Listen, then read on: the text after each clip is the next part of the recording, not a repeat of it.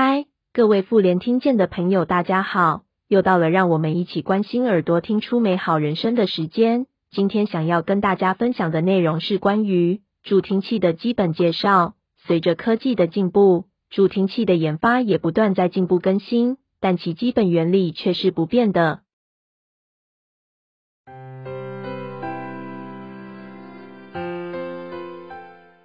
助听器的基本介绍。助听器的基本功能就是一个声音的放大器，由麦克风、扩大器及接收器组成。麦克风负责接收周围的声音，并将声音转换成电能，再传给扩大器，负责将电能放大。最后透过接收器，也就是俗称的喇叭，将电能转换为声能，并传到耳朵中。听损者在每个频率的损失程度可能会不同，因此助听器每个频率放大的音量。称为增益量也会不一样。另外，听损者接收声音的音量范围比较窄小，为了让各种不同音量大小的声音都能纳进这个窄小的接收范围内，助听器会将放大的声音进行压缩，使得小声的声音听得到。一般说话声音听得舒适，大声的声音又不会让人不舒服。所以，目前的助听器设计可针对使用者的听力损失情形。将声音的频率范围切分成几个频道，独立设定适当的增益量和压缩比例。从声音的样貌来看，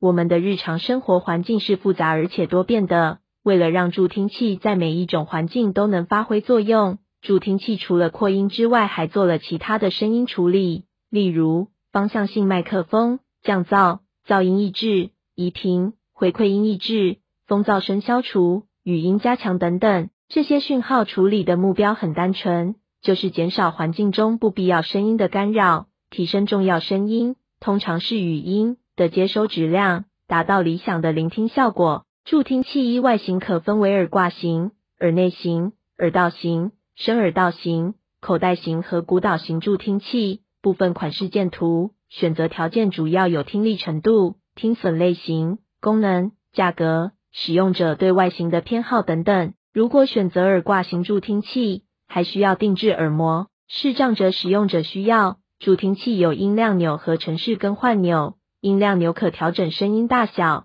程式更换钮可依所属环境的声音特性切换至最适合聆听的声音设定程式。有些助听器有自动程式切换功能，不需使用者手动切换。